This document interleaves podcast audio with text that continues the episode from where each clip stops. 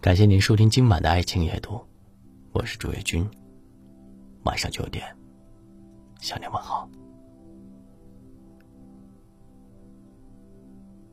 是不是每个人的微信界面都有那么一个被置顶的人？微信置顶，仿佛是只对喜欢的人开放的一种特权。因为喜欢他，所以一打开微信，即使不聊天。只要看到他的对话框，都会觉得心中欢喜。但是如果把喜欢一个人当成了一种习惯，那假如失去了他，又该怎样重新开始呢？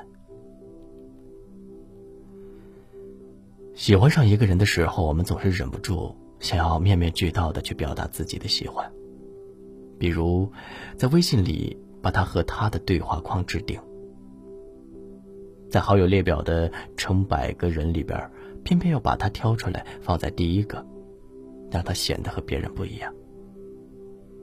在微博刷到好笑的段子，中午点外卖得到了红包，关注的星座公众号发布了一周运势的更新，在网易云推听到了一首好听的歌。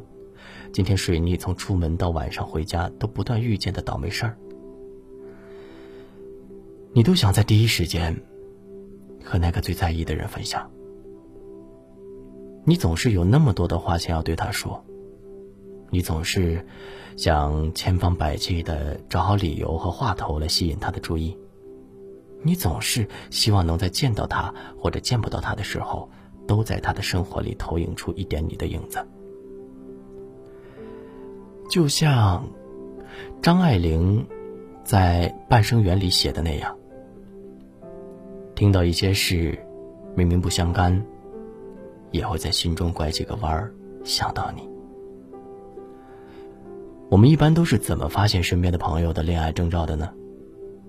有了喜欢的人，他们看手机的频率无一例外的变得高了起来，是因为心里装了一个人，满满的都是对他们的期待吧？发出去的消息，希望对方能够有所回应。看见他发朋友圈说想要抢一双新球鞋，你自告奋勇的评论说可以帮忙，等待他找你道谢。上次见面的时候，他不经意提到的新开的饭店，你一直记得。他笑着问你什么时候有时间一起去看看。他在聊天列表最上方的位置，你看了又看，好像下一秒就能够收到他传来的好消息。喜欢你的人，他其实和你拥有一样忐忑和热烈的心情。当你看着你们的对话框，在犹豫要不要发点什么的时候，他的消息就已经福至心灵的到来了。这样的人呢，他不需要你在这头刻意的微信置顶，他不会让你看不到尽头的等待太久，他也是那个忍不住想要试探你、吸引你。把你放在第一位，想要一下就找到你的幼稚鬼。而在不喜欢你的人看来，你的微信置顶、你的嘘寒问暖、你的鞍前马后，都不过是一场独角戏。他只是路过，被赠送了一场入场券的免费看客。置身事外的，从来就没有想过上场参与你的情节。他是你独一无二的微信置顶，你却是。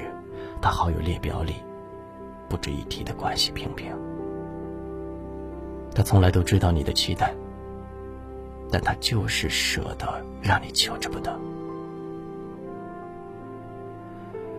当初你把那个人微信置顶的时候，能想到的应该都是很好很好的未来，总归不会料到有一天你会取消对他的置顶，甚至把他从好友列表里删除。有一天半夜呀，我接到闺蜜给我打的电话，哭着和我说，她站在刚分手的前男友家楼下，刚刚收拾好东西从里边走出来。收拾行李的时候，她声泪俱下的挽回。可是那个当初可以每个月都飞到大洋彼岸，只为和她见上一面的痴情男人，如今连看都懒得看她一眼，只是冷冷的说了一句。别哭了，早点回去吧。很多时候，我们的爱情是从“你好，陌生人”开始，但故事到了最后，结尾的注脚却变成了“你好，陌生人”。当初的那个人，怎么也找不到了。他在和你约好的旅途里不声不响的中途离场了，你却还在原地病去如抽丝的清理着一地狼藉的回忆。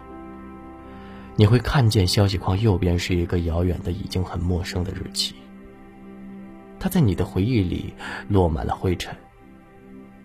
你把它擦擦干净，就会清楚的看见感情变淡变冷的证据。你们已经很久没有联系了。